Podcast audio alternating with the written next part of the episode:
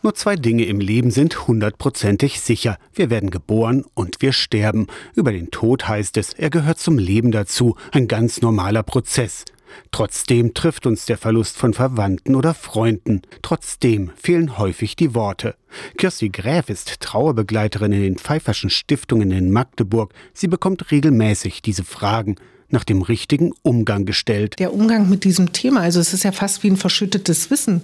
Ne? Ich habe immer wieder Menschen, die bei mir anrufen, die sagen, es ist in meinem Umkreis jemand gestorben. Ich weiß gar nicht, wie ich jetzt mit der Frau, wie ich jetzt mit den Kindern umgehen soll. Jeder Mensch geht anders um mit einem Verlust. Was im Einzelnen gut tut, lässt sich im Gespräch herausfinden. Ich kann sie bestärken, ihren Weg zu gehen und mit der Zeit immer sicherer zu werden, auch mit allen Unsicherheiten, die dazugehören, immer mehr Kraft und Mut zu entwickeln, sich auch zu zeigen oder es auch zu äußern gegenüber anderen, was sie selber auch brauchen, weil es auch die Umwelt sicherer macht. Rituale spielen eine Rolle beim Trauern.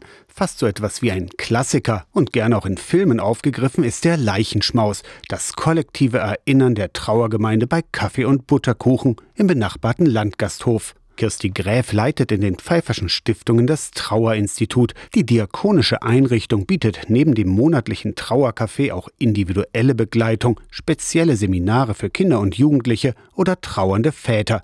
Das Trauerinstitut hilft Menschen, den Weg zu bewältigen.